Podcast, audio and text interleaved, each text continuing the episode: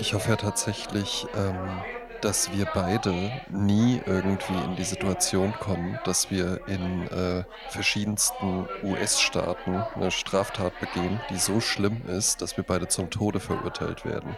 Oh, das, das hoffe ich auch, dass Und, das nie passieren wird. Ja, das, das, das, hoffe, ich, das hoffe ich für uns beide äh, tatsächlich. Und sollte es in Texas sein, hätte es noch einen kleinen Lichtblick gegeben, aber nur bis zum September 2011. Weißt du nämlich, was man bis dahin äh, noch machen durfte als zum Tode verurteilter Mensch in Texas? Nee. Da konnte man noch eine sogenannte Henkersmahlzeit bestellen. Ach so, mhm. das gibt's gar nicht mehr? Also in Texas zumindest nicht mehr. Und der Ach. Grund dafür ist, dass Lawrence Brewer, Straftäter. Ja. Äh, der hatte eine, wohl eine sehr, sehr üppige Mahlzeit bestellt. Ich kann jetzt gerne auch noch kurz äh, rausfinden, was der so alles bestellt hatte. Äh, na, das kann man jetzt hier nicht so auf ad hoc sehen, aber sehr, sehr üppig und hat dann einfach gesagt, nee, vielen Dank. Ja, ich, ich möchte nichts. Ja. Und danach äh, hatte sich dann der damalige Senator John Whitmire der keinen eigenen Wikipedia-Eintrag hat, so wie Lawrence Brewer, äh, der hatte dann gesagt, ja, das geht halt echt überhaupt nicht klar.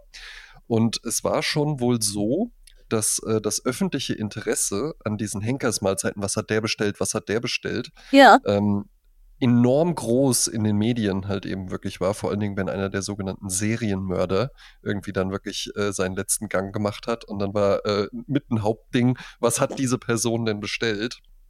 So dass das äh, seit 2003 äh, schon nicht mehr dann äh, veröffentlicht wurde. Ach, ich glaube, es gab damals auch äh, Bücher darüber mhm. und, und, mhm. Fotografien von Henkers Mahlzeiten. Also nur mal zu erklären, ein Henker ist ja jemand, der äh, von Staatswegen einem das Leben nimmt äh, genau. als Bestrafung. Und man durfte damals immer noch als letzter Gruß quasi das, aus dem ja. Leben aus mhm. der Lebenslust äh, sich noch ein Lieblingsessen bestellen. Ja. Und das ist ja heute eigentlich auch mal Bestandteil äh, von so Fragebögen, die man hat. So, was wäre deine Henkersmahlzeit? Was würdest du als letztes essen wollen? Und jetzt gib du doch mal einen Tipp ab. Ähm, es, es, gibt ja auch in anderen Staaten noch die Todesstrafe, da weiß ich ehrlich gesagt gar nicht, wie das ist. In den USA ist das ja aber halt eben wirklich dann auch so ein Ding gewesen. Ähm, was war das meistgewünschte Essen? Was würdest du tippen? Ich glaube, äh, mir würde jetzt sofort Burger mit Pommes einfallen. Mhm. Ich glaube, es könnte auch so ein Kinderessen sein. Ich sag mal, Fischstäbchen mit Kartoffelpüree und Spinat wäre das jetzt in Deutschland. Mhm. Also irgendwie so ein Wohlfühlessen. Comfort ja. Food. Soul Food. Also es ist tatsächlich der Cheeseburger. Ach ja, siehst du. Ne? Mhm. Weil sich darauf, also weil das ja halt eben auch wirklich, also ich glaube, wenn, wenn man Fleisch isst, ist das auch was, wo alle sagen, ja, ist gut. Ja, ja da machst du nichts falsch. Ist genauso wie mit einer Pizza, ne? Es gibt keine schlechte Pizza. Ja. Es ist halt immer noch eine Pizza. Ja, allerdings, ähm, also äh, es ist ja, wir, wir reden ja auch immer mal wieder über Burger. Ich habe da auch gleich noch einen Anschluss zu. Und ich war heute äh, tatsächlich mit meiner besseren Hälfte. Ähm, war ich, äh, war ich heute Mittag, äh, die hatte äh, hat drei Tage, ähm, feiert die gerade ihre Überstunden so ein bisschen ab und hat dann einige Dinge, äh, Besorgungen zu machen. Und ich finde es äh, ganz, ganz herrlich im Übrigen, mit ihr hier äh, so zusammen dann, also morgens so halt, ne, nicht aufstehen und dann äh, Morgenprogramm, hier ist dein Kaffee, äh, so ich muss jetzt los, sondern halt irgendwie so hier zusammen im Haus und sowas, ja. Und dann mittags, oh komm, wir gehen nochmal eine Runde spazieren, sollen wir noch einen Kaffee zusammen trinken oder sowas. Also ich genieße das tatsächlich sehr. Und heute waren wir in der Innenstadt und wollten dann auch was essen. Und ich bin ein bisschen zwiegespalten, weil ich komme aus einer, also meine Burger-Sozialisation, die fand so statt, dass es halt eben McDonalds gab. Das war äh, von Bonn-Baden äh, gefühlt 80 Kilometer weit entfernt in Gießen. Und es mhm. war halt eben auch ein ganz anderes McDonalds als das, was wir heute kennen. Natürlich, ja? natürlich. Und ich weiß noch, als in Wetzlar dann der erste Burger King aufgemacht hat, wo immer nur halt eben die Legende war. In Gießen gibt es ja eine US Airspace, äh, ähm, na, wie sagt man, nicht Airspace? Airbase. Airbase, genau, ja.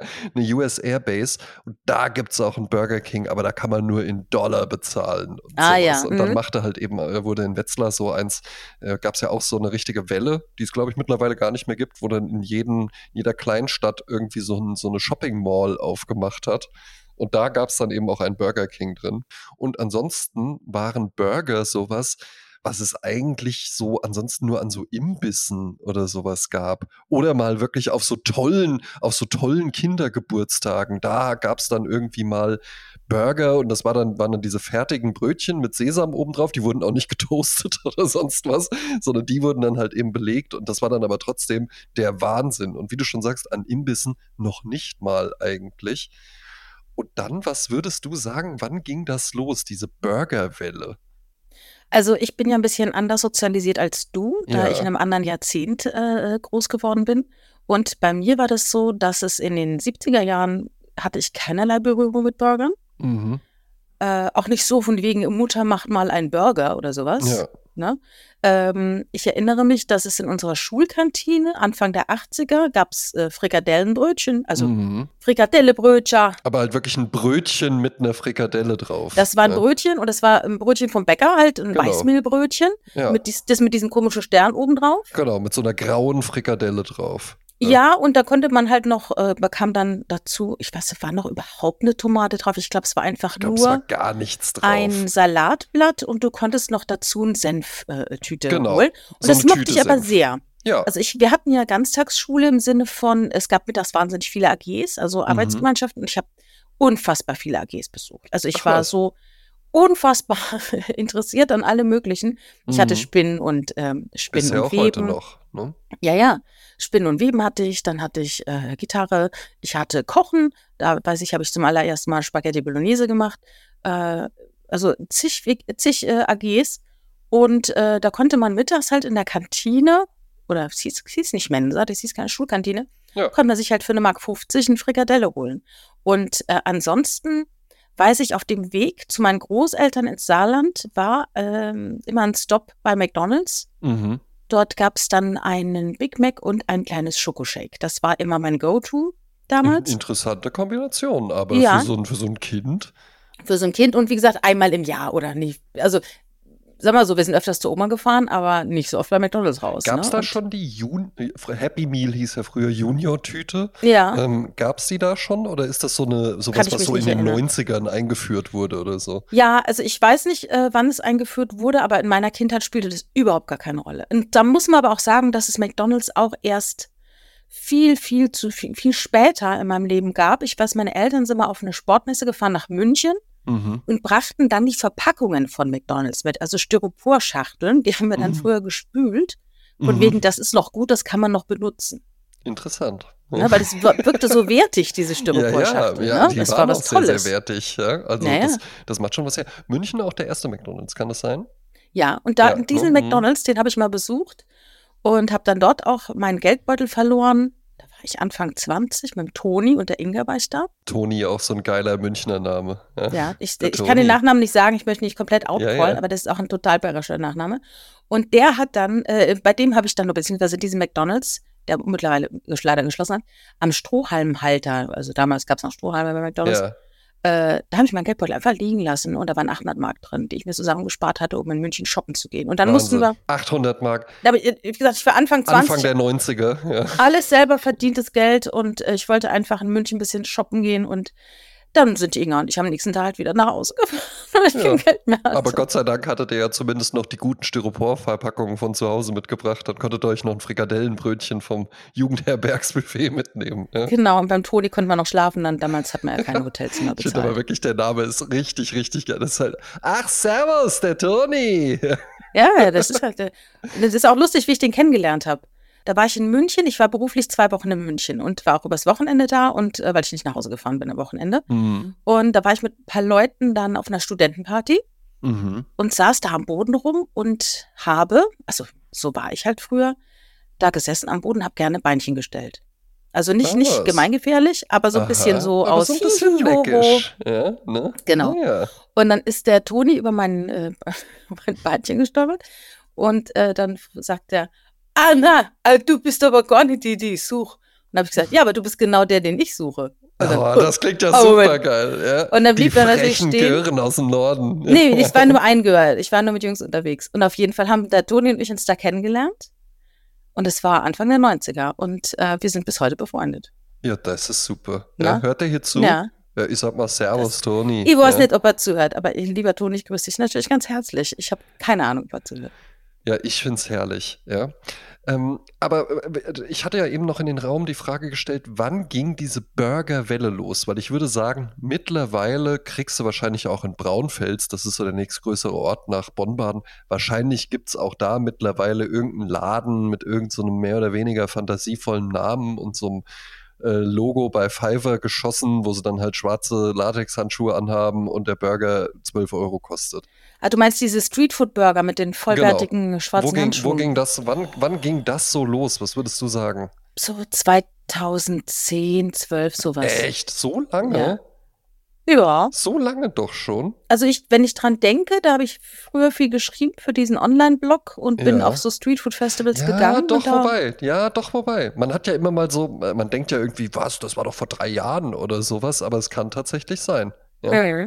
Es kann Ja, so tatsächlich, doch, es kann wirklich sein, dass du absolut recht hast, dass wir so 2010, 2011, dass das dann auf einmal so ein flächendeckendes Ding oder sowas wurde. Ja, auch so, auch so diese Streetfood. Äh, da gab es in Köln einen riesen, äh, Udonien gibt es ja, so einen riesigen Bereich und dann konnte man Mhm. Eintritt zahlen und da haben die Leute Schlange gestanden, um Eintritt zu bezahlen, um auf ein riesiges Feld zu kommen, wo einfach nur Wohnwagen standen mit Futter. Also Ja. mit Streetfood rechts, Was links. dann auch ähm, noch mal so acht, zwischen 8 Natürlich, und 23 natürlich. Euro äh, die Ja, und das Schlimme ist, wenn der Magen voll ist, ist er voll, weißt du? Ja, dann Und dann kannst du auch nicht mehr nicht, ach, weiter das essen. toll, da drüben gibt es ja noch äh, südamerikanische Maiskolben nach einer Ja, ganz ja, speziellen genau. Fermentationsmethode oder sowas. Ja. Genau, ja, fermentierte Sojabohnen so. Nee, irgendwann ist dann halt auch vorbei, ne? ja. Aber auch dieses Streetfood-Festival-Nummer ist eigentlich durch, ne? Corona hat es, glaube ich, ganz schön gekillt. Gibt ne? es, glaube ich, gar nicht Äh, mehr. Weil das äh. aber auch, das war irgendwie eine nette Idee, aber wie du schon sagst, der Magen, irgendwann ist der Magen voll, dann, ja, so, also war halt auch jetzt keine preiswerte Nummer, war jetzt nichts, nicht ja, so für klar. jedermann, ja. Und irgendwie erschöpfte es sicher dann auch schon. Ich war einmal hier in Wiesbaden dann auch bei einem, ich glaube, da habe ich sogar einen Bericht für einen Sensor oder sowas drüber geschrieben und war deshalb da. Das ist hier so ein Stadtmagazin. Guck mal, ich habe, äh, ich hatte ja auch viel mit Grafikdesignern oder Kommunikationsdesign-Studenten. Ist ja, äh, ist ja dann die richtige Bezeichnung zu tun. Und da spielt ja auch Individualität eine wahnsinnig große Rolle. Und das wirkt auch so, bis du dann irgendwie mal zu so einer Werkschau gehst und fünf von denen nebeneinander stehen und du denkst dir so, fällt euch eigentlich nicht auf, dass ihr allesamt genau gleich ausseht? Also, dass ihr wie so eine richtige Uniform, teilweise wirklich so weiße Sneaker, äh, irgendwie so eine washed Hose, äh, schwarzes American Apparel Shirt oder so, ja, damals. Ne? Und wirklich halt wie so eine Uniform Männer und Frauen und noch so eine Lakritzbrille irgendwie im Gesicht oder so, ja. Und genauso ist es auch bei Street Food Festivals. Wenn du dann da so lang gehst, dann fällt dir auch auf, ja, für euch alleine genommen ist jeder dieser Stände irgendwie was Besonderes und ganz individuell und wir haben auch lustige Bezeichnungen für alle Gerichte und so. Wenn die aber dann halt so zuhauf auftreten, dann merkt man halt eben so, nee, es ist einfach, es ist eine Mode. Es ist eine, eine bestimmte Tonalität, die sich durchzieht. Und ich weiß noch, dass es da einen Stand gab, das war dann irgendwie, da wird dann, weiß ich nicht, die junge Tochter, die Kommunikationsdesign studiert, die hat dann zu ihrem Metzgermeister Vater gesagt, du musst auch mal auf so Streetfood-Festivals gehen. Und der hatte dann da halt eben wirklich so aus dem Taunus beste äh, Wildschwein, äh, oder sowas. Und die war halt wahrscheinlich wirklich richtig gut, aber da ist dann natürlich keiner hingegangen, ja, weil sich alle dachten, nee, ich möchte Smashburger. Ja. Äh, auch der Burger-Trend, das es ist ja kein Trend mehr, das ist ja jetzt einfach ein Phänomen, einfach was, dazu, was ja. da ist, halt Mhm. eben jetzt. Und das hat dann leider auch dazu geführt, dass es mittlerweile dann halt auch so Läden gibt, die rein äußerlich den Anschein erwecken, oh, das könnte ja so einer von diesen Läden sein, wo man einen richtig geilen Burger essen kann, weißt du, wo man auch so sofort geduzt wird, ganz selbstverständlich. Hm. Magst, magst du ein bisschen was erfahren über unsere Brötchen, wie wir die machen lassen? Ja? Magst du unsere selbstgemachten Soßen mal probieren und sowas? Immer so ein joviales Schulterklopfen in der Stimme. Und das ist aber mittlerweile halt wirklich nur noch eine tote Hülle. Und es kann dir sehr, sehr häufig passieren, dass du in den Laden reingehst und da bezahlst du halt 13 Euro für einen Chili Cheeseburger und denkst dir dann hinterher, ja, ja, also da, doll war das nicht. Ja. Hm. Ja, das hatte ich auch kürzlich, als ich im Kunstmuseum Bonn war. Ach, dieses Kunstmuseum Bonn, das hassen wir ja hier. Ist auch over, so wie Lars Eidinger. Ja. Mir fiel übrigens auf, ich habe gar nicht gesagt, wie viele Räume das hat. Ne? Ich sagte ja, dass in jedem Raum ein Aufseher, eine Aufseherin auf Ja. dich wartet, stehen. Also wir reden hier von ungefähr 20, 25 Räumen. Ach was. Also das ist jetzt nicht irgendwie vier Räume oder so. Das ist richtig krass. Also das ist ein richtiger Ja. Aufmarsch. Das ist ein richtig, richtiger, richtiger, äh, äh, richtiger Schlüsselarbeitgeber in der Region. ja, systemrelevanter Arbeitgeber. Ja. Und als ich eben dort war, bin ich danach auch in einen Laden gegangen und äh, da habe ich auch gedacht, das ist over. Da waren wir zu dritt und haben was gegessen und es war kein Restaurant, mit, kein übliches Restaurant, ich möchte jetzt aber auch Mhm. den Namen nicht nennen. Und wir haben 73 Euro bezahlt zu dritt und es war nicht Ach. Vorspeise, Hauptspeise, Nachspeise und jeder hat zwei Mhm. Glas Wein getrunken. ja. Aber ich kann dir sagen, Richard hat ein Glas Wein getrunken, das hat 9 Euro gekostet. Und ich Jo. gedacht, nein, dafür steht es nicht. Dafür Ja. steht es nicht. Also dafür verdient man das Geld so hart, als dass man es dann so rausschmeißt. Ja, und das ist dann eben. dann, dann noch was. Ich war gestern beruflich in Düsseldorf ja. und äh, weil ich auf etwas warten musste, ähm, habe ich mich in eine nahegelegene Bäckerei gesetzt. Mhm. Diese Bäckerei hatte sich zur Aufgabe gemacht, nicht nur Brötchen zu verkaufen, sondern auch einen kleinen Gastraum, äh, der sehr Ja. modern ist, äh, aufzubauen. Mhm. Und die machen auch Mittagstisch und Frühstück und so weiter. Nur äh, finde ich das immer so interessant, wenn dann jemand Großkopfertes sich so denkt, ne, und es wird dann auch der Bank so gepitcht, wir stellen uns das so Mhm. und so vor und dann, dann, dann. Ja, und dann, äh, ich war öfters schon da und du merkst richtig so, wie es, wie es sich so runterwirtschaftet. Mhm. Auf einmal sind dann halt nur noch die Teelichthalter da, ohne Teelichter drin. Ach, Dann ganz schlechtes Zeichen. Ganz schlechtes Zeichen. An jedem Tisch dann nicht mehr Salz und Pfefferstreuer, dann hier mal ein Salz, da mal ein Pfefferstreuer. Mhm. Dann Mhm. gar keine Servierten, die sind halt irgendwo zentral, damit nicht so Mhm. viel Pa- Paperkost ist, ne?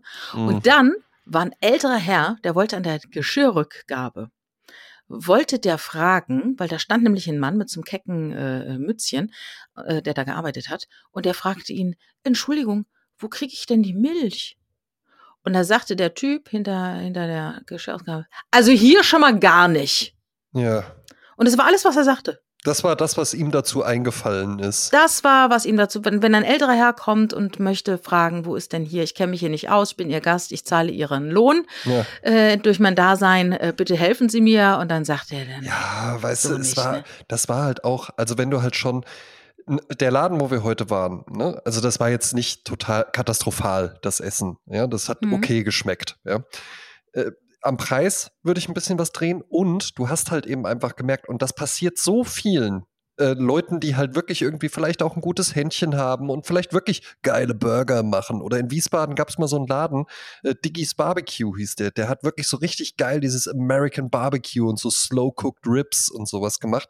Und der hatte halt erst einen Lieferservice und einmal die Woche ist der halt wirklich mit so einem Food-Truck mhm, an äh, so eine Stelle, wo halt viele Firmen sind und sowas, immer ausverkauft, immer alles weg. mhm. Dann dachte er sich halt eben irgendwann, ey, das läuft ja so gut, die Leute lieben das ja, jetzt mache ich ein Restaurant auf. ja. Das hat halt überhaupt nicht geklappt. Ne? Weil das halt eben einfach was ganz anderes Natürlich. ist. Ja? Es gab in Köln mal eine ganz tolle Sache, ein paar Jahre leider nur und mittlerweile nicht mehr. Das ist in der Nähe vom Gericht gewesen, Reichenau-Platz, Reichen, Reich, Reichensperger Platz mit P.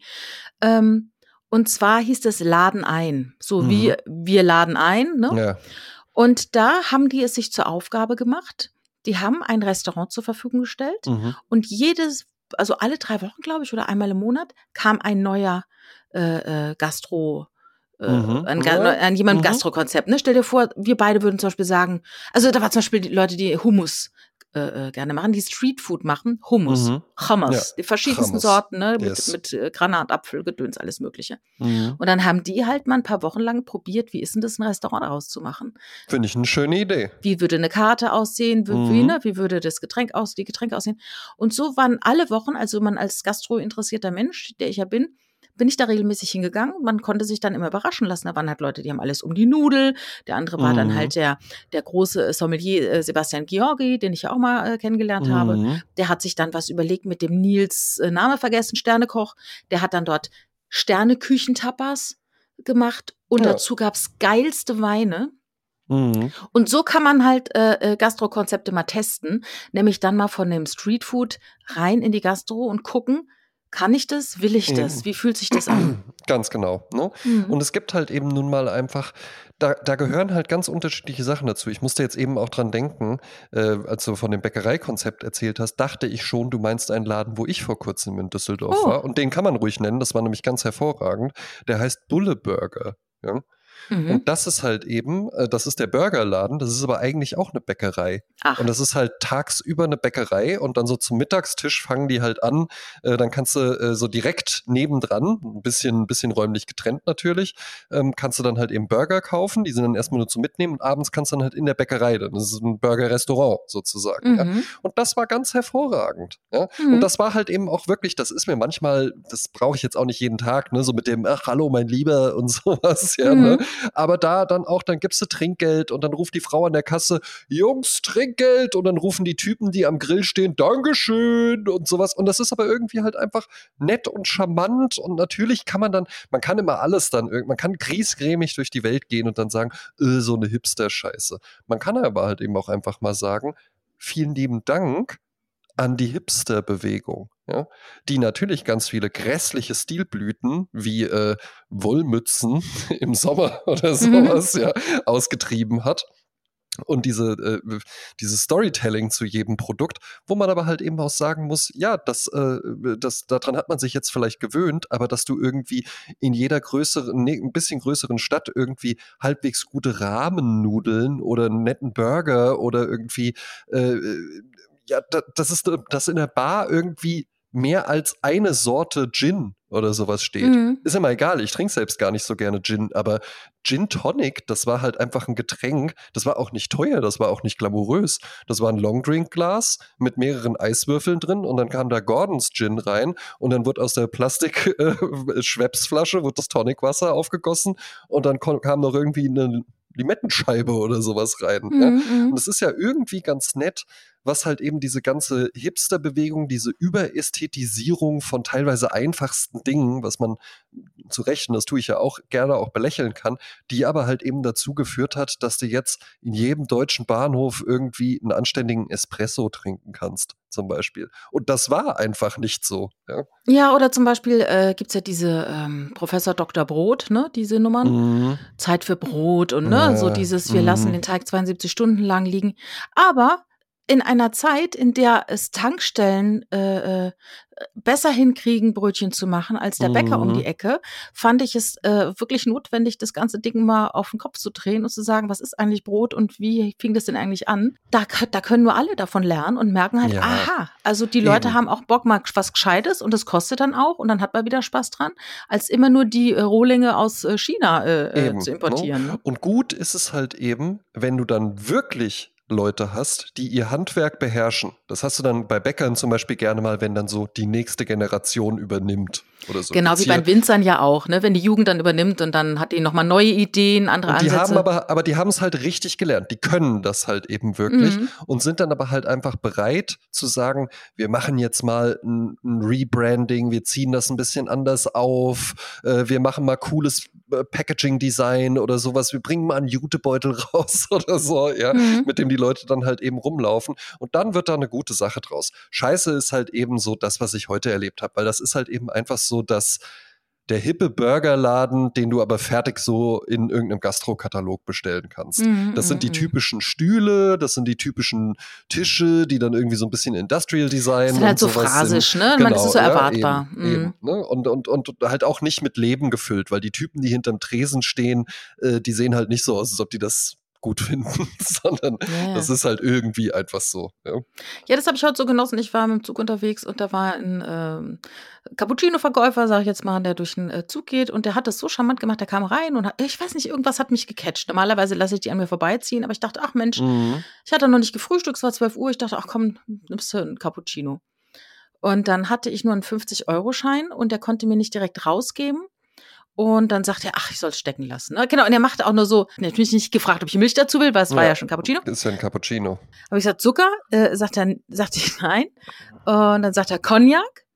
Dann habe ich gesagt, ja. Und dann, sagt, und dann sagt er, ist schon drin. Und das fand ich, das hat er aber so charmant und so witzig gemacht. Der war einfach, er hat einfach total Bock gehabt, ja. Eben. Und äh, das war so schön. Und dann, äh, er konnte mir halt nicht rausgeben mit den 50 Euro. Er wollte halt noch warten, bis er ein bisschen mehr Bargeld hat und verschwand dann später bin ich ihm dann noch im, im äh, Flur begegnet und er sagt, ja, kommt er nochmal zu mir, wann ich ihn aussteigen müsse und so, ne? Mhm. Und dann war es zehn Minuten, bevor ich aussteigen musste, dann kam er nochmal vorbei, gewitscht und dann hielt ich ihn richtig fest, damit er äh, äh, das Geld annimmt und er sagte dann halt, äh, äh, wir würden es ganz einfach und schnell machen, er nimmt einfach die 50 Euro von mir und fertig, das wäre doch auch okay, ne? Oh, dann hat man da noch so hin und her und es war einfach und dann spaßig. Hast du es ihm gegeben und gesagt, komm, stimmt so. Ja, ganz bestimmt. Ich habe dann für ihm 5 Euro gegeben und dann hat er mir 45 zurückgegeben, ein 20er, zwei Zehner und fünf und hat gesagt, sehen Sie, was hier los ist? Äh, ich, Sie geben mir einen Schein, ich gebe Ihnen fünf Scheine zurück. Ja?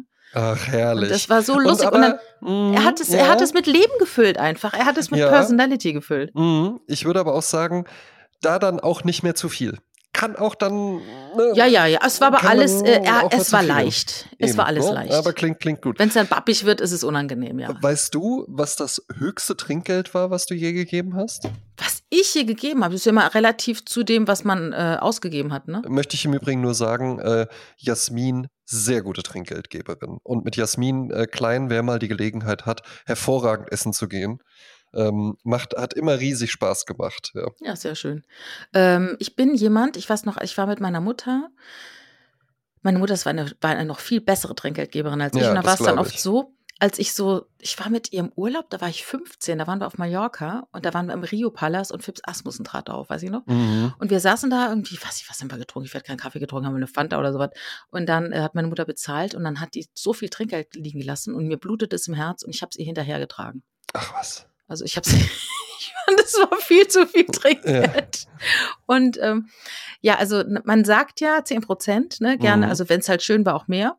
Und ab 100 Euro musst du aber nicht zwingend immer auf 10 Prozent gehen. Mhm. Also du kannst auch, also ich meine zum Beispiel was, also sag mal, wenn es jetzt 167,50 macht, mhm. ja, dann würde ich auf 180 gehen. Mhm. Ne? Also nicht auf, auf 167,90. Das würde ich dann nicht machen. Ne? Gut, es ist, es ist natürlich dann schwierig, äh, weil du hast ja völlig recht. Ne? Was ja eigentlich unfair ist, das ist wie äh, äh Hollywood-Stars, die das neueste iPhone geschenkt bekommen, ja, obwohl mhm. die sich ja locker leisten könnten. Aber genauso ist es ja halt eben auch, wenn du jetzt äh, irgendwo für äh, 14 Euro beim Italiener bist, äh, dann würdest du ja schon denken so, oh, ja, jetzt irgendwie auf 20 aufrunden, vielleicht auch ein bisschen zu viel dann oder ich sowas. Denk, ja? Immer so Pi mal ne? Daumen 10 Prozent. Eben, ne? Ähm, aber wenn du jetzt im Sterne-Lokal essen gehst und das Essen kostet irgendwie 350 Euro, dann würdest du halt vielleicht einfach sagen 400. Exakt, ja, genau. Ne? Ja. Ja. Und, und das ist aber auch schon krass. Also es muss auch schon dafür stehen, wenn man überlegt 50 Euro. Aber dann denk mal wieder der Kellner. Ich habe jahrelang gekellnert. Mhm. Äh, ich weiß, wie hart es Geld zu verdienen ist. Und wenn du halt äh, da auch einen guten Job machst, finde ich das wunderbar. Und man, und man muss, und man, muss, man muss dazu tatsächlich dann ja auch sagen, ähm, in, so, gerade in, in, in, so in der Sternegastronomie oder so in der gehobenen Gastronomie, da ist es ja dann auch nicht so, dass du dann als Kellnerin oder Kellner am Abend äh, 20 Leute bedienst oder sowas. Ja, Sondern ja eben, hast halt vielleicht dann fünf Tische oder so. Ja. Ein, ja, kann ja auch passieren passieren, dass du nur einen hast oder so. Ja, und du teilst es natürlich dann auch mit der Crew. Also ja, du ja, machst ja, ja, nicht alleine den Job, ne? Aber äh, wenn wir mal so diese Verhältnismäßigkeit außen vor lassen, dass du irgendwie wirklich mal so 50 Euro Trinkgeld in einem normalen Kontext, jetzt nicht so, so Sterne-Kontext oder so. Also ich würde keine 50 Euro geben, wenn das Essen selber nur 50 gekostet hat. Ja, also das habe ich nicht gemacht. Nee. Also ich finde, es ist immer so immer äh, angemessen an dem, was, äh, was ja. der eigentliche Betrag war. Also ich bin jetzt ja auch nicht irgendwie äh, George Clooney, der jetzt essen geht und alle sagen, mal gucken, was er an Trinkgeld gibt. Und dann willst du halt mhm. dann beeindrucken und einen Presseartikel haben, da sagst du halt 1000 Euro Trinkgeld, 1000 Dollar Trinkgeld und dann steht es in der Presse. Mhm. Also sowas Verrücktes äh, habe ich noch nicht gemacht in der Form. Hatte, also, ich, ist, hatte ja. ich mal einen Artikel gelesen, da ging es, äh, es war so von so einem äh, obdachlosen Mann in Hamburg, der dann so erzählte, einmal wäre so ein reicher Investmentbanker mit seiner Freundin gekommen, der hätte ihm dann 1000 Mark gegeben und gesagt, mach dir mal einen schönen Abend. Das hätte er auch gemacht, aber er dachte sich halt eben auch, ja, der wollte ja jetzt nur die Frau beeindrucken.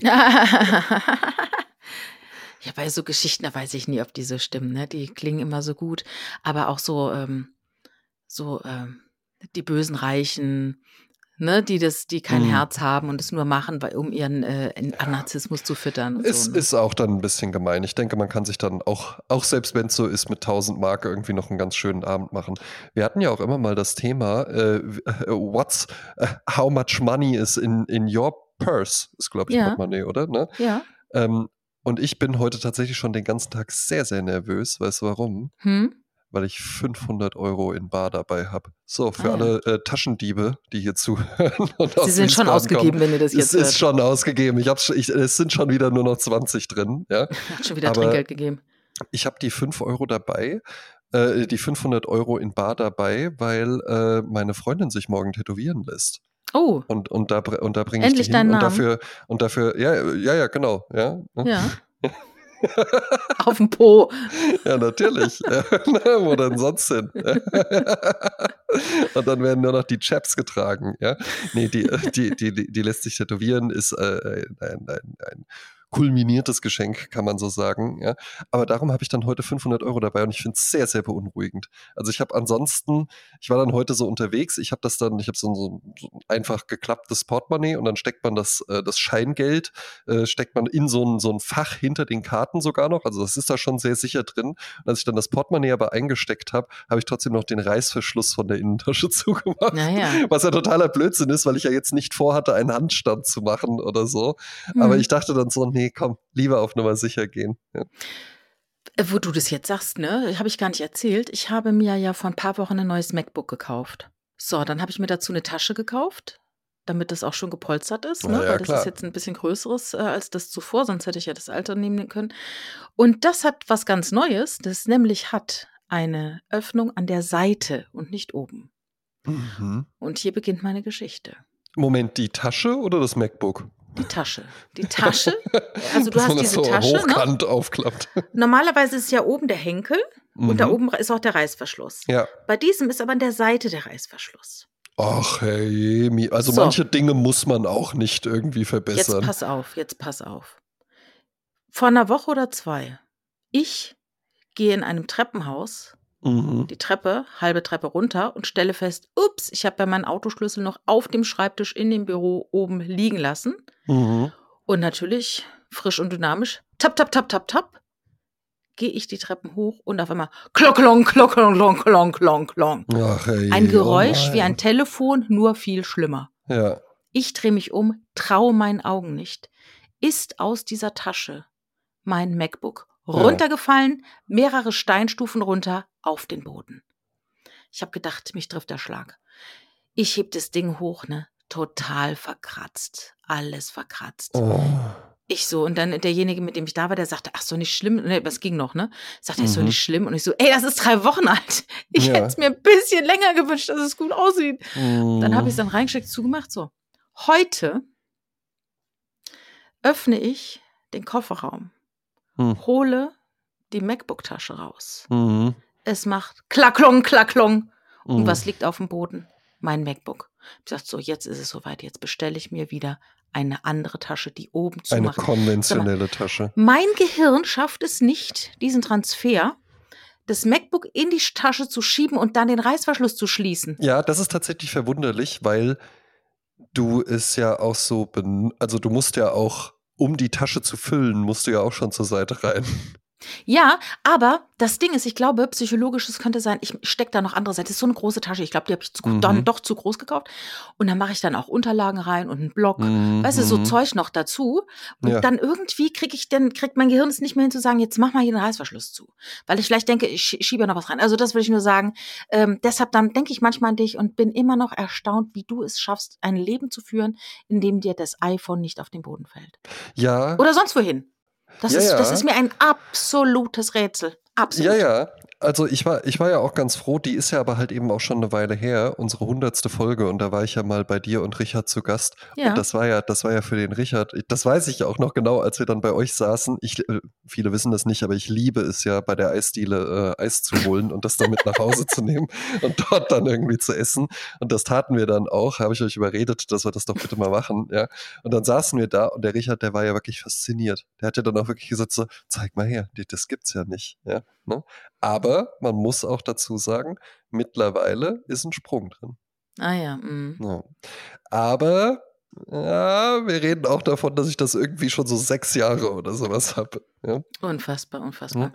Ja, ähm, also das, das funktioniert ganz gut, aber auch eine merkwürdige Idee. Also, weil, weil, Mann, das ist doch halt eben auch so ein bisschen so, manche Sachen, manche Sachen sind durchdesignt und die sind so auch völlig in Ordnung. Was für ein, Eben, habe ich jetzt auch gemerkt. Dingen, und das ist ja jetzt keine interessante Designidee oder sowas, wo man sagt, ja, das verändert den ganzen Look von so einer Tasche ja, sag mal so, so. Es hat, ja, das verändert den Look, aber ich fand es interessant äh, und habe es deshalb auch offensichtlich bestellt. Also das ja. hat mit, war das ein ausschlagendes, ausschlagendes Kriterium, dass ich diese äh, Tasche bestellt habe, aber wie gesagt, ich, ja. ich, werde jetzt nach unserem Gespräch, werde ich auf jeden Fall eine Konventionelle Tasche. Holst du so eine von, von Bre oder sowas, das würde gut zu dir passen. Ja, Bre gibt es ja nicht mehr, ne? Oder gibt es noch Auslaufmodelle? Brie hat ja. Also Feierabend ich hätte, gemacht, ich hätte hier in der, in der Innenstadt gäbe es äh, äh, eine sehr, Gibt's sehr schöne. In so, nee, äh, äh, in so einem Secondhand-Laden tatsächlich. so. Wenn du willst, gucke ich danach. Ja. Ah, ja, Geburtstag ja, ist ja noch eine Weile. Das dauert noch, ne? Ich habe eigentlich Bis nie dahin. Geburtstag. Ich werde, ich werde nicht Ja, älter. Eben, eben, da muss man sich auch entscheiden. Aber was ist die Idee von dem seitlichen Reißverschluss? Keine Ahnung. Das ist ist das, wie ein äh, Bekannter von mir, der hat mal Verpackungsdesign studiert und der hat dann sich eine andere Öffnung für eine, eine andere Art von Zigarettenschachtel überlegt. Die war auch total kinky, die hat er dann auch mal äh, selber so gefaltet und gemacht und getan Aha. und ist damit immer durch die Gegend und hat da alle mit beeindruckt, aber es hat sich nicht durchgesetzt. Also äh, zumindest sehe ich immer noch gleich eine Zigarettenschachtel wie vor Ja. 30 Jahren. Hat sich nicht durch. Aber vielleicht ist auch so, ja, viele wissen das gar nicht, aber damals, äh, als der Kalte Krieg noch heiß war, ja, äh, da haben Spione ganz gerne, äh, damit man nicht sieht, dass die was aus der Tasche holen, hatten die den Reißverschluss an der Seite, vielleicht, damit, damit das, damit sich das nicht verrät. Ja, Ja. ne?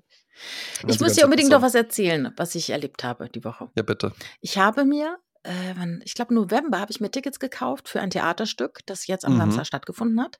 Und zwar spielte die Renick im Rathaussaal in Ports.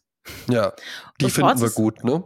Ja, ja, die finden wir Ja, gut. finde ich Ähm, hervorragend. Ja. Also Ports ist ein Stadtteil von Köln, das lange nicht zu Köln gehörte. Also Ports ist immer noch ein bisschen wütend, dass es jetzt zu Köln gehört. Äh, Mhm. ist so ein bisschen, ich sag mal, auf 5 Uhr, ne? Wenn da so Köln vor dir hieß, so auf 5 Uhr liegt dann Ports. Also ich man würde sagen, äh, süd, südöstlich. ja. Ähm, dort fuhr ich dann hin äh, mit meiner Freundin Caro, die äh, sich bereit erklärt hatte, spontan mitzufahren, weil Richard sich nämlich spontan nicht bereit erklärt hat, mitzufahren. Der hatte dann kein Interesse. ja. Es tauchten also auf. Diese Renick spielte zusammen mit Anushka Renzi. Mhm. Kennst du Anushka Renzi, Tochter Ja. von äh, Eva Renzi und ähm, äh, von einem äh, Bolivianer, aber äh, Mhm. großgezogen wurde sie von Paul Hubschmid, ein ganz berühmter Schauspieler. Mhm. Und ähm, sie hatte mit Desiree Nick, eine ausgebildete Balletttänzerin und Schauspielerin und äh, Unterhalterin, Und Self-Made Woman. Ja. absolut, die Ja. hatten eine Riesenfehde. Das ist so 20 Jahre her. Hat die äh, aber mit vielen, ne? Ja, also das ist Ja, halt, ja. sie hat ja auch eine spitze Zunge und das ist ihr so, Mhm. ihr Ding ist, das ist eigentlich eine, eine internationales Hirn. Sie macht halt gern so Roasting.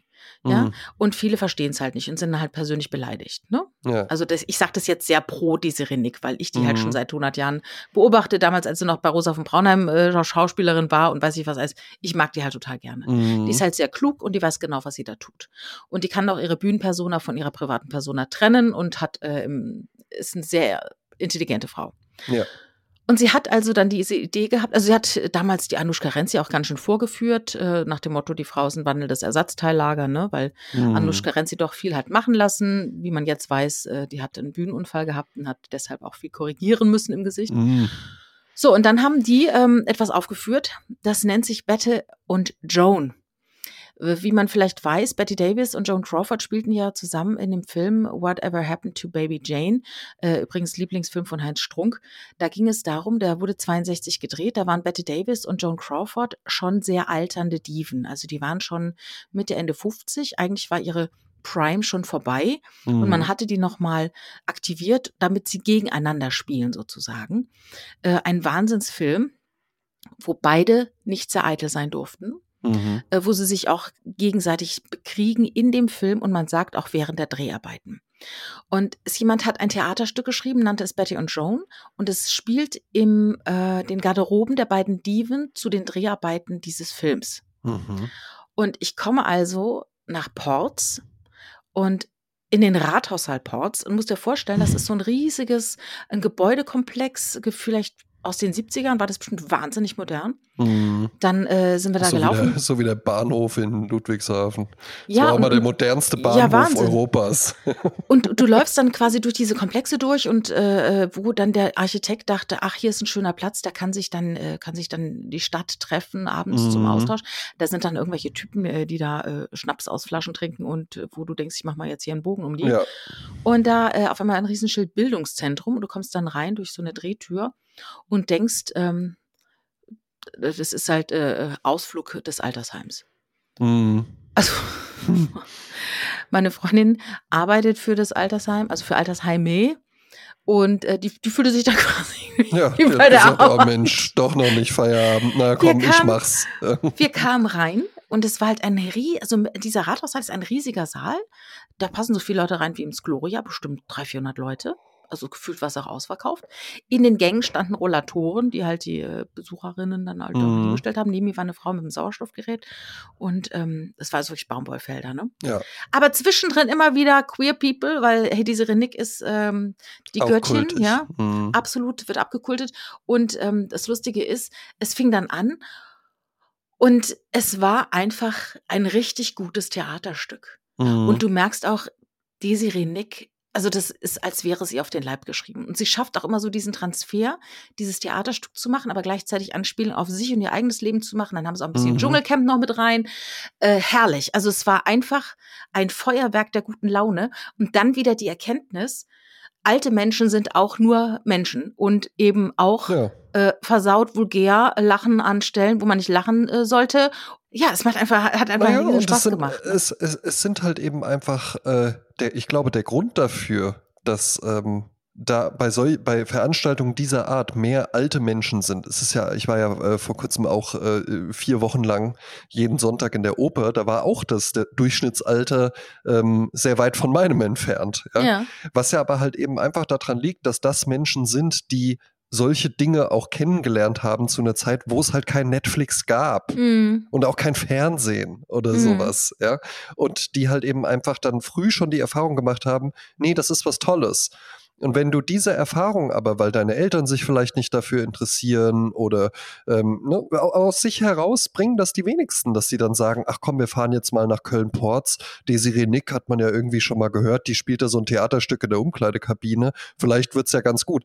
Dann sind die Preise halt eben auch, ne? Ich meine, was, was hatten die Karten gekostet? Wahrscheinlich so viel wie zwei Monate Netflix. Äh, 25 Euro hat der Karte ja, gekostet. Zweieinhalb Monate. Ja. Naja. Ne? Ja, also das, ähm, das sind natürlich halt eben dann gewisse Einstiegshürden, die man hat und ja, ja, was dann halt eben, was schade ist, weil das natürlich ähm, es muss ja jetzt nicht die Wagner-Oper zwingend sein oder sowas. Das ist ja wahrscheinlich eher so, so Boulevardtheatermäßig oder äh, so ein leichtgängiges Stück halt eben. Natürlich, nur, natürlich. Ja? Aber auch äh, Sandra äh, Hüller, die jetzt ja für den Oscar nominiert ist und den César bekommen hat, die spielt ja jetzt auch am Bochumer, Bochumer Schauspiel äh, das Stück Der Bürgerengel äh, von Claude Chabrol.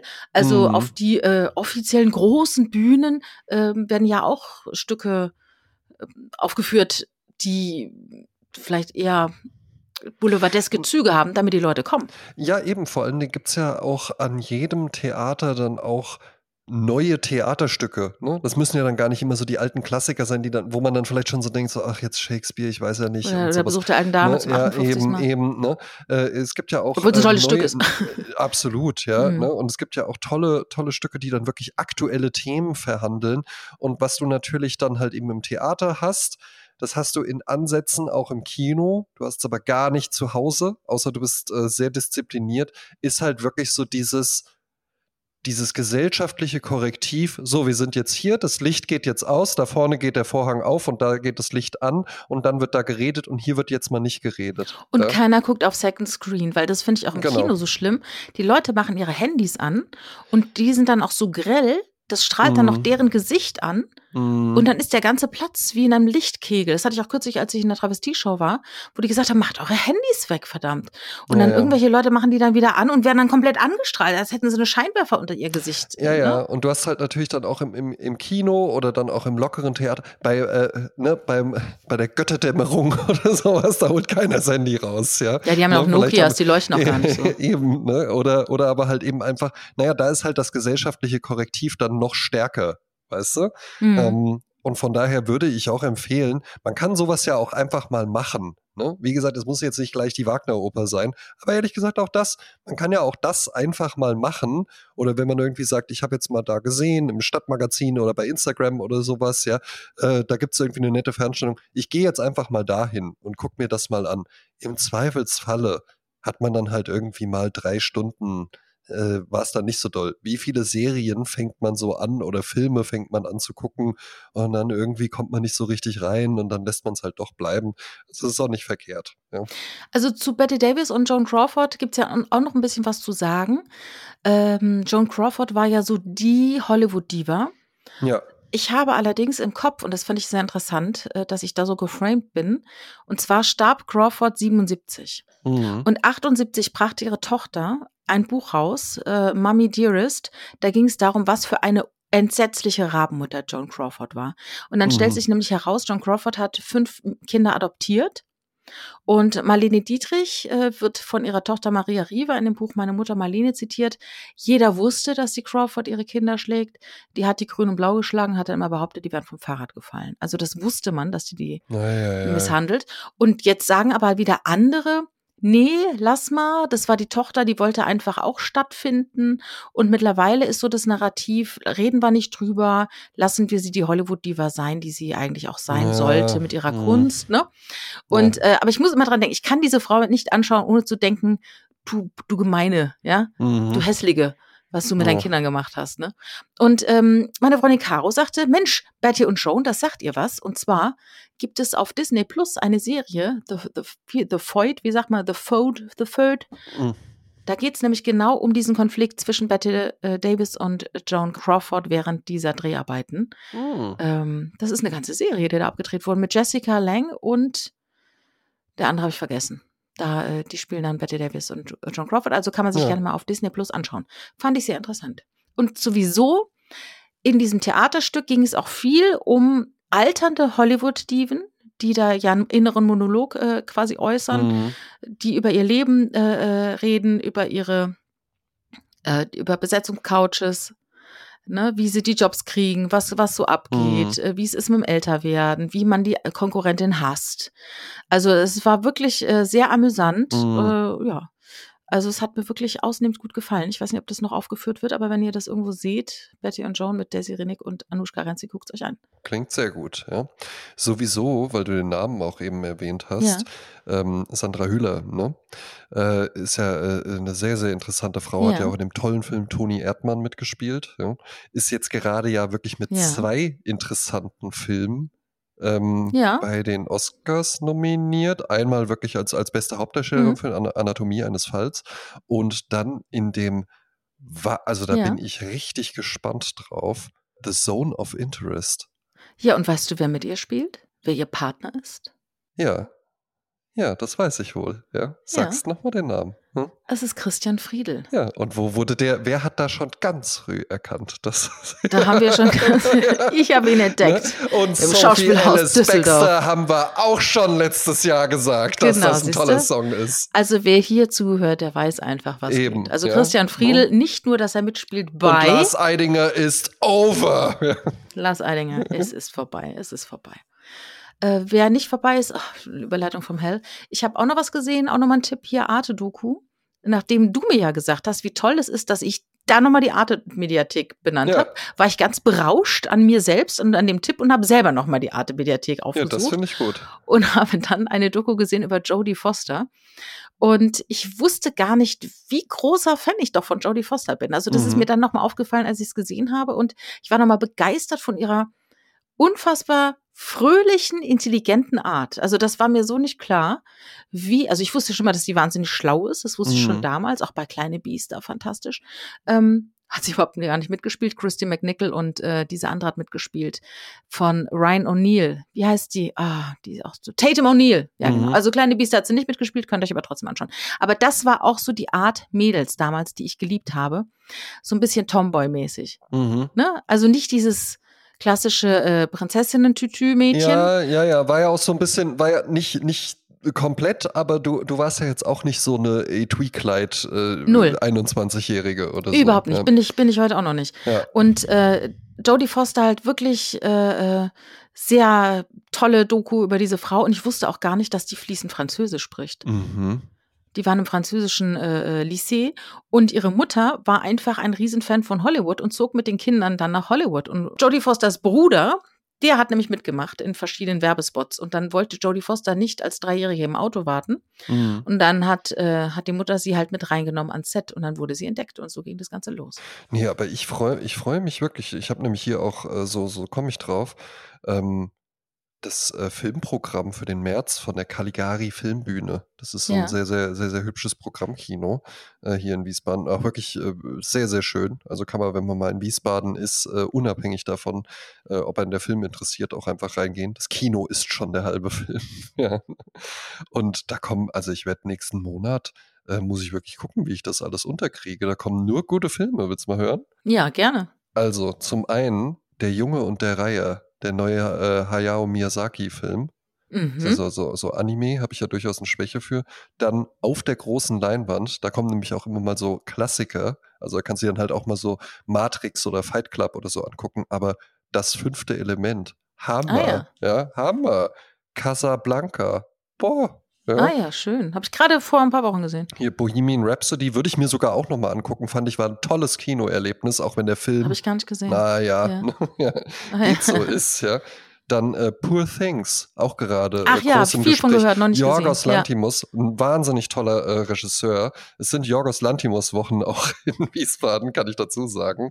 Da Ja. möchte ich mal ganz, ganz kurz den Martin grüßen, der nämlich ganz äh, äh, begeistert ist von Poor Things, hat sich sogar ein Poster davon für seine Wohnung machen lassen, weil er, so, weil er so toll fand. Mhm. Interessant, ja.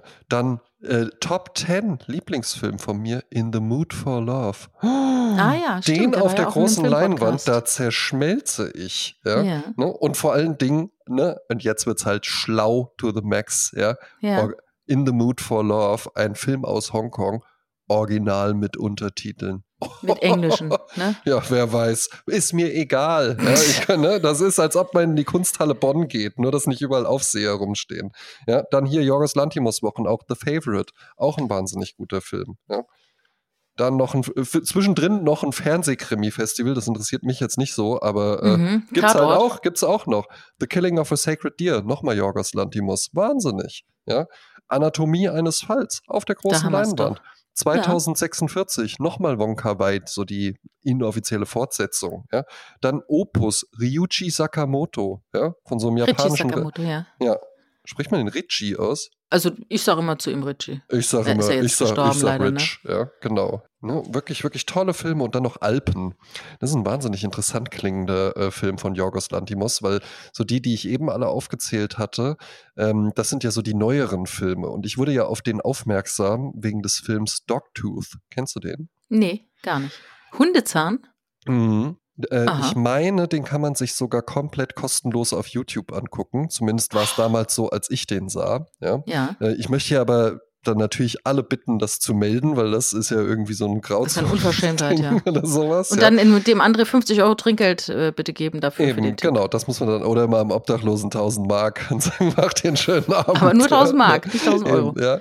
ähm, Jorgos Lantimos, das war so ein Regisseur, der kam vor, weiß ich nicht, zehn Jahren oder sowas, kam der auf und da äh, titelte man die Greek Weird Wave. Dann war Mhm. das, Jorgos Lantimos ist der, der sich durchgesetzt hat. Es gab aber auch noch so ein, äh, ein, zwei andere, deren Namen mir jetzt aber halt eben nicht mehr einfallen. Das waren so griechische Regisseurinnen und Regisseure, die halt so, so ein bisschen so, ja, weird halt eben, so weirde Ja. Filme gemacht haben. Und Dogtooth ist ein ganz, ganz interessanter Film.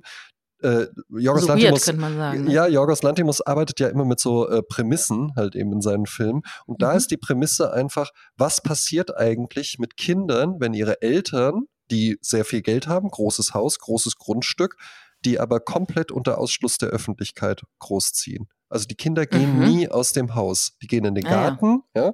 aber die sind ansonsten in dem Haus und die haben auch nur Kontakt äh, mit den Eltern. Äh, es Und zum verändert sich dann. Personal. Nee, nee, verändert. Personal? Nee, sind nur die Eltern halt eben da. Mhm. Und äh, es verändert sich dann, das ist ja dann nur so das Ding, es kommt etwas Neues rein, dadurch äh, kommt dann irgendwie das äh, gewohnte Gefüge aus der, aus der Bahn. Und äh, das ist ein wahnsinnig sperriger Film, weil der mit sehr, sehr starrer Kamera gefilmt ist. Ganz, ganz lange Sequenzen, in denen auch nicht gesprochen wird, der aber halt wirklich einfach komplett verrückt ist, weil natürlich kannst du mit solchen Menschen ja theoretisch alles machen. Ne? Und dann gibt es eine Szene, die hat sich mir so eingebrannt. Da sitzen die am Tisch und dann sagt die Tochter, gibst du äh, mir bitte das Telefon? Und der Vater gibt ihr den Salzstreuer. Mhm. Ach so, die, ja, ne. Weil, ne, weil ja, du kannst klar. ja dann halt eben einfach sagen, das heißt so und so, das funktioniert Mhm, so mhm. und so. Und äh, wenn da Katzen irgendwie über den Zaun springen und da rumlaufen, dann haben die Kinder wahnsinnige Angst, weil die Eltern denen erzählt haben, ja, das sind, die, die bringen euch um, das sind ganz, ganz gefährliche Ja. Tiere. Oder wenn ein. Flugzeug, ne, du kannst ja die Öffentlichkeit nicht komplett ausschließen, wenn ein Flugzeug über das Gebäude fliegt, dann suchen die Kinder überall und dann wirft der Vater ein kleines Spielzeugflugzeug aus dem Fenster und dann finden die das im Gras. Weil die haben ja oben am Himmel einfach nur ein kleines Flugzeug gesehen. Und dann sagen die, ah, super, jetzt ist es hier. Und das ist ein total verstörender, merkwürdiger Film. Ja, aber man muss ja sagen, dass es eigentlich genau so in der Wahrheit ja auch ist. Die Eltern äh, geben ihr Weltbild an die Kinder weiter und die Kinder brauchen eine ganze Weile, um rauszufinden, wie sie denn eigentlich Ja. die Welt sehen. Ne? Das ist natürlich äh, Ja, ja. Ne? Und also es, äh, Yorgos Lanthimos kann ich wirklich sehr, sehr empfehlen, auch wenn einem jetzt Poor Things gefällt. Das, da, die sind ja immer noch komplett abgedreht, die Filme von dem. Aber äh, das war so, dass das frühe Werk, das war dann schon noch mal so was ganz anderes. Ja? Mhm, mhm, Ne? mhm. Also da, da kann man einfach mal reingucken. Auch Jonathan Glazer, ähm, äh, der jetzt mit äh, The Zone of Interest äh, nominiert ist, war auch Under the Skin, hatten wir, glaube ich, auch in den Top Ten mit drin. Ja? Weiß ich gar nicht. Ne? Ist Glaub auch, ist, ist auch von, von Jonathan Glazer total merkwürdiger, Gänsehaut erzeugender Film mit Scarlett Johansson in der eigentlich einzigen Rolle in diesem Film. Ach, da, wo die da so wegläuft, ist ja, es das? Ja. nee, wo die halt so ein Alien spielt. Ja, genau, da wo Ja, die, ja. ich sehe sie nur durch den Wald rennen. Oh, und Ja, das ja, ist ja, das, ja, das, das sind Bilder, die sich mir so eingebrannt haben. Oder Mhm. Birth ist auch ein Film von dem mit einer hervorragenden Nicole Kidman. Ja? Mhm, mhm. Ähm, ein wahnsinnig toller Film. Also es ist schon wirklich interessant. Es gibt auch ganz viel Schrott und auch ganz viel, was sich irgendwie so äh, so ein Arthouse-Stempel irgendwie aufdrückt und dann ist es so, ja, das äh, mag vielleicht erstmal nicht zugänglich scheinen, aber äh, wenn man näher drüber nachdenkt oder sowas, das gibt's Mhm. auch alles, ja, und letzten Endes empfindet ja auch jeder anders. Aber es gibt so wahnsinnig viele interessante Filme zu entdecken und die gibt's auch teilweise dann bei diesen großen Streaming-Plattformen. Und das ist ja auch das, was ich irgendwie so schade finde, dass die halt nie irgendwie mal an der Oberfläche oder sowas sind, sondern dass du da wirklich schon sagen musst, ich suche danach und dann irgendwann hast du vielleicht den Algorithmus so ausgetrickst, dass er den dann auch mal anzeigt oder so. Aber das Mhm. ist halt eben wirklich schade. Mhm, mhm. Äh, unsere Zuhörerin Salia hat uns einen Tipp gegeben. Und zwar, wir hatten ja über diese Plansequenz, die auch tatsächlich so heißt, wenn ein One-Shot quasi stattfindet in einem Film. Äh, sie hat einen Tipp gegeben, und zwar schaut mal Russian Ark. Das ist ein Film, der um die 90 Minuten geht und aus einer einzigen Sequenz ohne Schnitt besteht. Den Mhm. Film kann man sich anschauen auf Prime Video in dem Netzkino Select Channel. Und zwar ist es ein Film, ein experimentelles historisches Drama aus dem Jahr 2002. Regie führte Alexander Sokurov. Ja, Und, ja, ja, äh, warte. Mhm. Der Kameramann ist ein Deutscher und es wurde im Winterpalast der russischen staatlichen Eremitage gedreht und es mit einer Steadicam in einem einzigen Take, ja.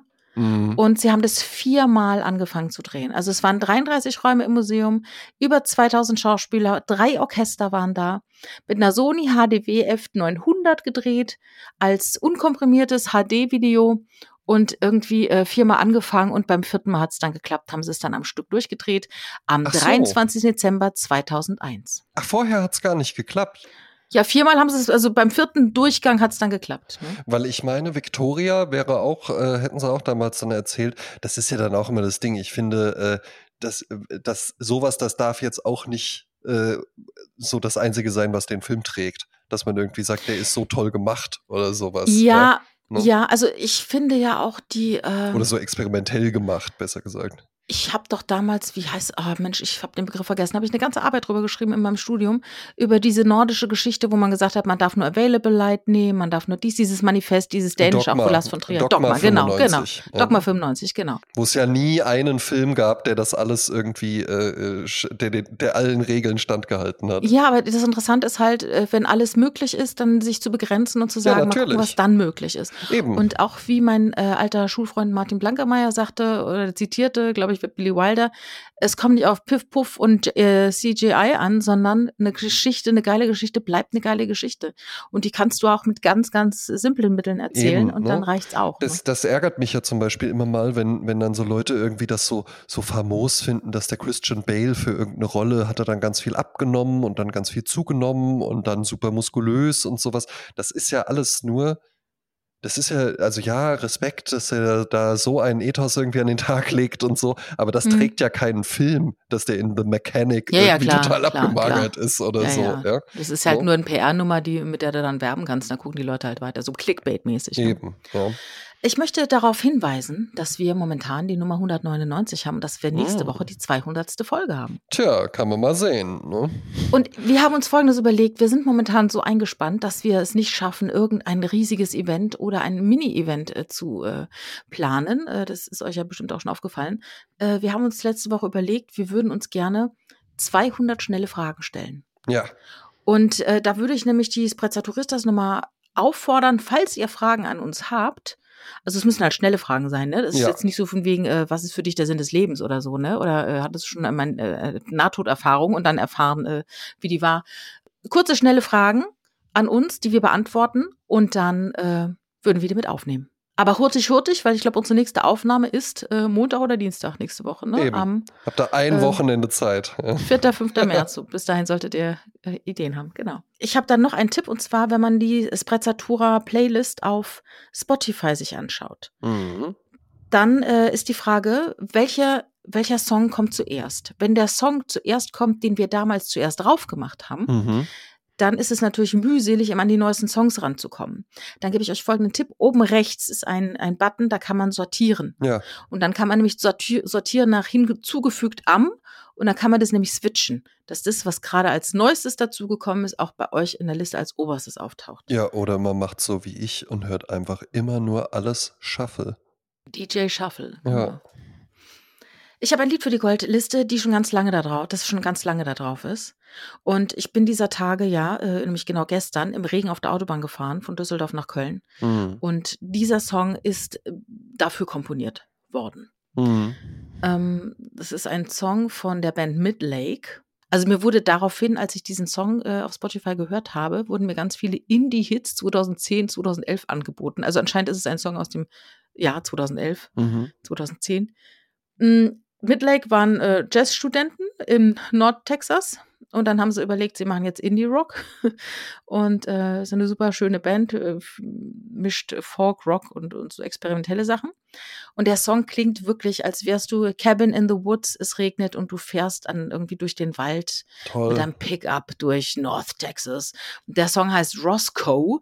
Roscoe ist ein äh, englischer Name, bedeutet eigentlich Hirschwiese oder vom Hirschtal. Äh, es geht um die Errichtung oder die Veränderung von einem Ort.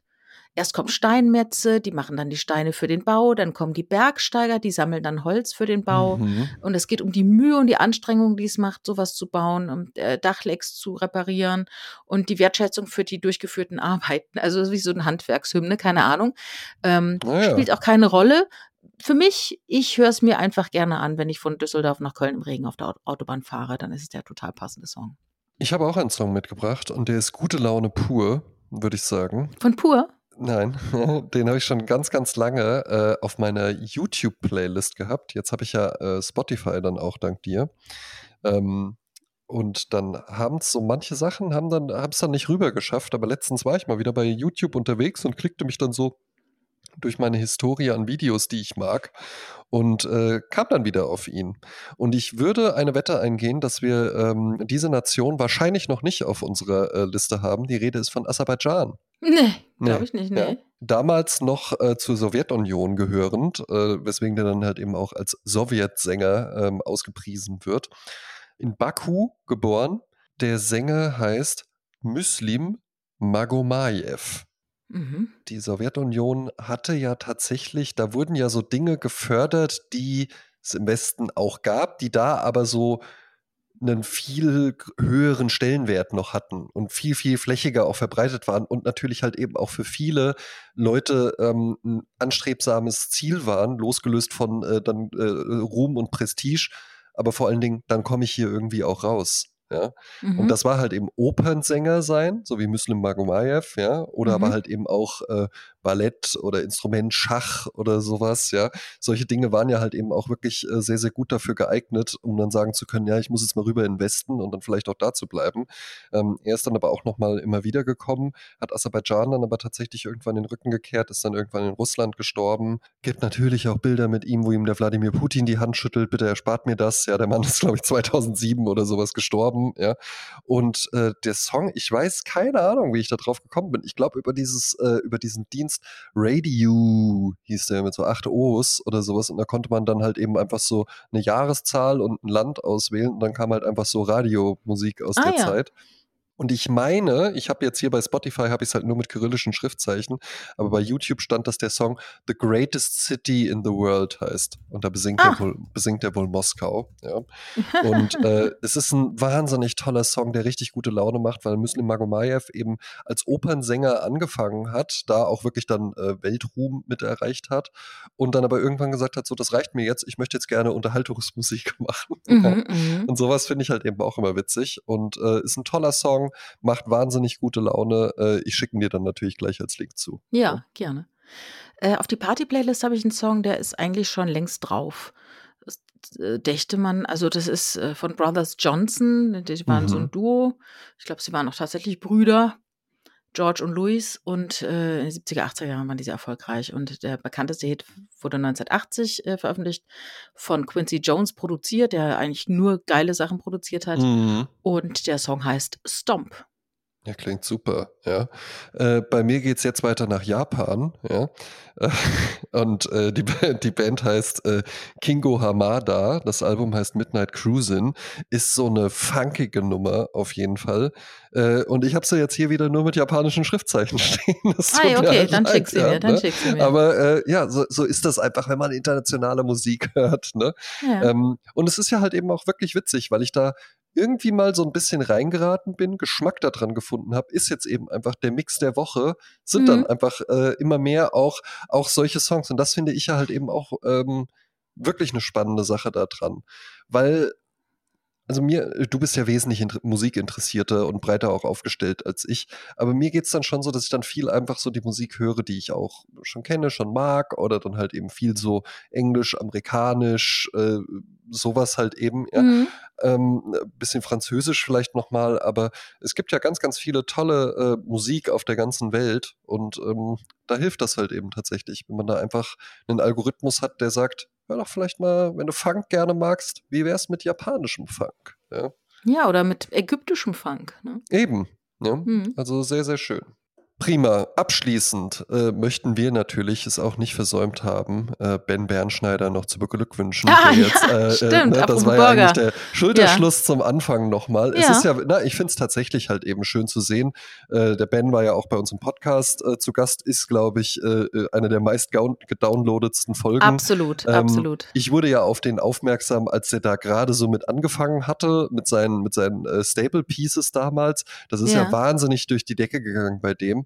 Und man fragt sich dann halt eben natürlich immer mal, ja, aber inwieweit kommt da jetzt was bei rum? Ist es dann nur, weil ist ja schön, dann hast du irgendwie 500.000 Follower, ich glaube, da ist er mittlerweile, ja. Ähm, aber was passiert dann so? Und ich weiß gar nicht, ob das von ihm ausging und sich dann verselbstständigt hat oder ob das irgendwie so, äh, äh so gestaged war und äh, im Hintergrund schon eingetütet war. Aber hat jetzt irgendwie eine schöne kleine Kampagne mit McDonalds am Start, äh, mhm. äh, wo er eben als der royale Berater auftritt, weil äh, der Hamburger Royal jetzt halt eben mit so einer flüssigen Käsesoße äh, gerade noch ausgegeben wird. Ja, bitte. Der, der, da muss ich kurz einhaken. Der äh, Royal, es gibt den Royal mit Käse mhm. und es gibt den äh, Royal TS, also TS für Tomate Salat. Ja. Und es gibt aber zwei Varianten aktuell, den Smoky und den Barbecue Bacon. Und mhm. das ist halt eine große Kampagne, dass es eben vier royale Burger momentan gibt und im Zuge dessen äh, gibt es jetzt gerade, ich glaube nur noch die Woche, den Royal Cheese mit äh, einer Cheese-Soße. Das ist so ein bisschen wie Nachos mit äh, Käsedip. Ja. Äh, zu den Pommes mit dazu. Wusste ich aber gar nicht, dass er dafür Werbung macht. Ich dachte eben nur, weil der Royal jetzt so beworben wird, dass er quasi der royale Berater ist. Naja, also äh, bisher kam, dann kommen ja vielleicht auch noch zu den anderen, kommt ja dann vielleicht halt eben auch noch ein Spot. Äh, Mhm. Ich glaube, es ist auf, auf Instagram nur, aber es ist trotzdem, es ist eine schön gemachte Produktion. und Es ist ja irgendwie einfach schön auch zu sehen, äh, vor allen Dingen, weil der sich ja auch wirklich für das Thema interessiert. Ne? Es ja, ist, eben, ist ja total natürlich mit authentisch. seiner, ja. mit seiner Zielgruppe, also man, man merkt auch so, es, es fällt jetzt nicht allen so leicht, das einfach so zu akzeptieren, aber weil halt eben auch ganz viele Leute so die Mentalität haben, so, ja, kannst du nicht einfach weiter irgendwie so äh, über Maßanzüge reden und Ja, einfach in deinem äh, Zimmer immer halt, stehen bleiben, immer das genau, Gleiche machen. Kannst du, ginge das nicht wieder? Ich habe Ohne dich am Essen, Anfang, trinken müssen. am Anfang total gefeiert und so, ja. Ähm, von daher, mich freut's, ja. Ähm, Mhm, mich auch. Inwieweit jetzt der Sprezzatura Podcast irgendwie Einfluss hatte, steht in den Sternen. Aber man muss sagen, was für einen Anzug trägt er im Werbespot? Einen von Maximilian Mock. Einen von Maximilian Mox, so sieht's Ja. nämlich aus. Ach, Grüße gehen raus, lieber Hm. Maximilian. Das Ah ja, geht nämlich gut, genauso ne? weiter. Ja, Mal gucken. Eben, eben. Ne? Ja, also finde ich, finde ich auch sehr gut. Und ich glaube zum Beispiel auch für Maximilian Mock ist das eine ganz hervorragende Geschichte. Mhm. Weil der dann halt eben einfach reinschneiden kann, hier, ja, wo ist denn der Anzug her? Der ist ja traumhaft, ja, der ist von Ja, Maximilian ja, ja. Und sowas. Interessant. Also mich Ja. freut's immer, wenn Leute mit ihrer Passion dann halt eben auch äh, weiterkommen. Äh, Und du hast auch wieder den richtigen Riecher gehabt, als du die beiden Gäste eingeladen hast. Ja, André, muss man wirklich sagen. Ne? Naja, ne? Ähm, ja, es stimmt. Ja. Hatte ich. Ja. ne? äh, Hamburger, Hamburger Royal, bei dir ein Thema? Noch ganz kurz zum Abschluss? Mm, ja, also ich, ich mochte den Smoky ganz gerne, den habe ich jetzt probiert. Ja, Äh, ansonsten, ich sage jetzt mal zweimal im Jahr den TS vielleicht. ja. Und der Royal mit Käse ist eher so die, ein bisschen so die Erdnussbutter unter den äh, Burgern, ne? Also kann ich, glaube ich, an einer Hand eines Arbeiters im Sägewerk abzählen, wie oft ich den bestellt habe. Bist du denn eher so der, der kleine Brötchenback, der da so einen Cheeseburger bestellt? Oder? Nee, ich finde halt, der hat nicht so ein. Das ist nicht so. Der ist. Der Hamburger Royal ist ja dann schon eine Linie mit so Sachen, die ich halt wirklich toll finde, wie der McChicken oder McRib oder sowas. Mhm, Das ist ja mhm, jetzt nicht der, der, ne, so ein Cheeseburger, das ist ja wirklich eher sowas, wenn du dir denkst, ach komm hier, so klein, schnell und sowas. Den ja? schiebst du dann schnell Eben. zwischen die Kiemen, ja. Genau, ja. Und das ist ja der Hamburger Royal nicht, sondern Hm, da würde ich halt, da würde ich fester. halt eben immer sagen, na, anstatt dem könnte ich ja jetzt aber auch einen McChicken nehmen. Ja, verstehe. Und das Mhm. würde ich dann auch tun. Ja. Ja, ja. genau. Aber trotzdem, Geschmäcker sind verschieden und das ist ja auch das Schöne daran. Es gibt da für jeden Geschmack was. Ja? Und wer Genau. keine Lust darauf hat, kann ja einfach in so einen coolen hippen Burgerladen gehen. Und wer auch darauf keine Lust hat, der kann ja einfach in einen Laden gehen, der nur aussieht wie ein hipper Burgerladen und Qualität macht wie McDonalds früher. Ja? Oder einfach Frikadellenbrötchen. Oder einfach Frikadellenbrötchen mit Senf, denn wie jeder weiß, der hier aufmerksam zuhört, Senf ist immer kostenlos. Das ist nämlich keine Soße, das ist ein Gewürz. Das war's für heute, liebe Zuhörerinnen und Zuhörer. Wir hoffen, dass euch die Folge gefallen hat. Wenn das der Fall ist, würden sich André und Jasmin riesig freuen, wenn ihr sie weiterempfehlt. Erzählt euren Freunden, eurer Familie und euren Urlaubsbekanntschaften vom Podcast. Vergesst auch nicht, ihm auf eurer bevorzugten Plattform zu folgen, damit ihr keine neue Episode verpasst.